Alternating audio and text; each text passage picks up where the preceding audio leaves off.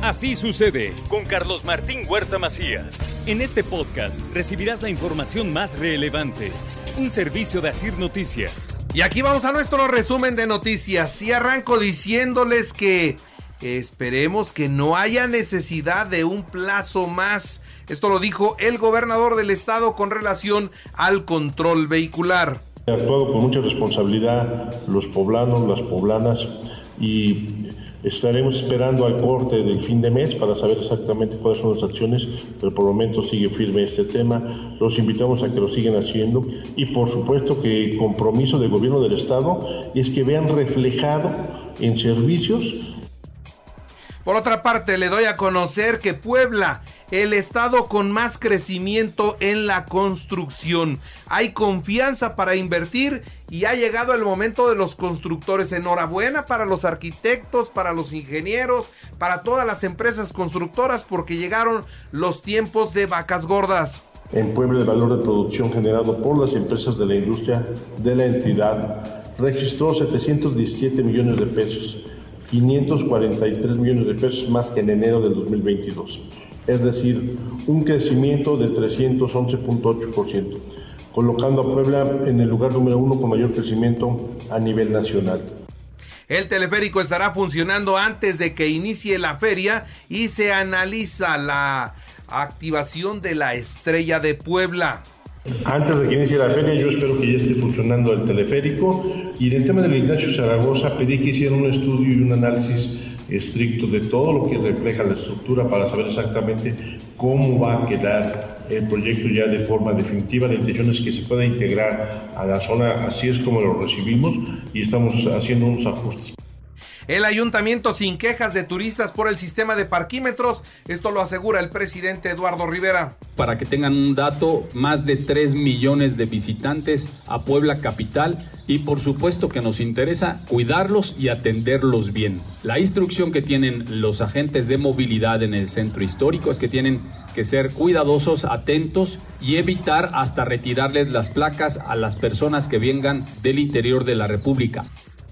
Y la ciudad de Puebla está presente en el pabellón de ciudades patrimonio de la humanidad en el marco de la de este, tianguis turístico que se desarrolla en la Ciudad de México, tocó la inauguración del pabellón de ciudades patrimonio. Ahí hay presencia de la ciudad de Puebla. Por otra parte, recibió Puebla el premio por proyecto de inclusión turística a personas con discapacidad y Puebla presente pues en este tianguis en la Ciudad de México. La entidad está en el centro de las acciones nacionales, dijo el gobernador. Puebla hoy en día está en el centro de las acciones a nivel nacional, peleando hombro a hombro con los mejores. Así es que esperemos que este tianguis turístico nos traiga muchos, muchos beneficios para nuestro estado, con un gran stand. Nada de actitudes gandallas, dice Eduardo Rivera, y señala que van a recuperar todos los terrenos, todos los espacios que han sido invadidos.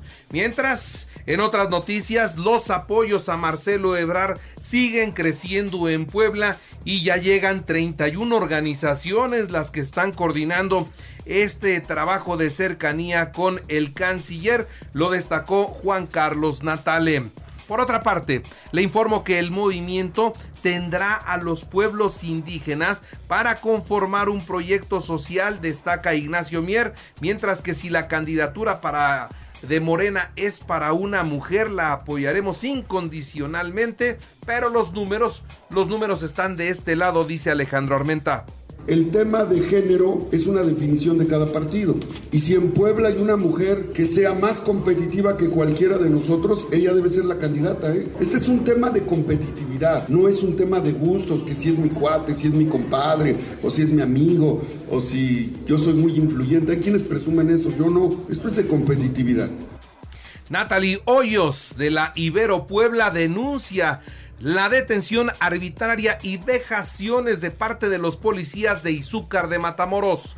Nos dejaron incomunicadas, fuimos humilladas, golpeadas, torturadas, incluso pues nos hicieron que nos desvistiéramos la parte inferior de nuestro cuerpo, eh, donde también nos hicieron tocamientos lascivos, donde ya que no teníamos esa parte descubierta del cuerpo, nos hicieron que realizáramos una sentadilla para, según, verificar que no hubiera nada. Este 28 de marzo se suspenderán las clases en las escuelas donde hay maestros del CENTE 2351. Es día de elecciones. Vamos a ver qué es lo que se determina en este proceso de voto directo. Respeto absoluto al sindicalismo y a sus procesos internos, dijo por su parte el gobernador Sergio Salomón Céspedes Peregrina. Su propia autonomía laboral, sí, y que por parte del gobierno del Estado estaremos vigilantes de que sea una elección en paz, la Secretaría del Trabajo estará muy atenta en lo que corresponde a sus actividades y bueno, buscaremos nosotros que esto genere una elección en paz, Reconoce la rectora de la Benemérita Universidad Autónoma de Puebla, la doctora Lilia Cedillo, a la Comisión COVID-19 como salvaguarda de la salud de los universitarios en la máxima casa de estudios.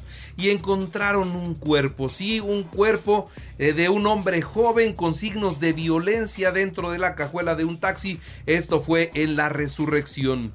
Le actualizo los datos COVID. Tenemos 149 nuevos contagios, 29 hospitalizados, ninguno grave y afortunadamente no se reportan muertos.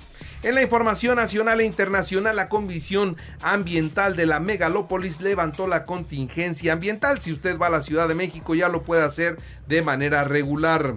39 muertos, escuchó usted bien, 39 muertos y 29 lesionados luego de un incendio en el centro migratorio de Ciudad Juárez. Los migrantes exigían ser liberados y amenazaron con prenderle fuego a las colchonetas. Cumplieron su amenaza, todos y hay 39 muertos y 29 lesionados.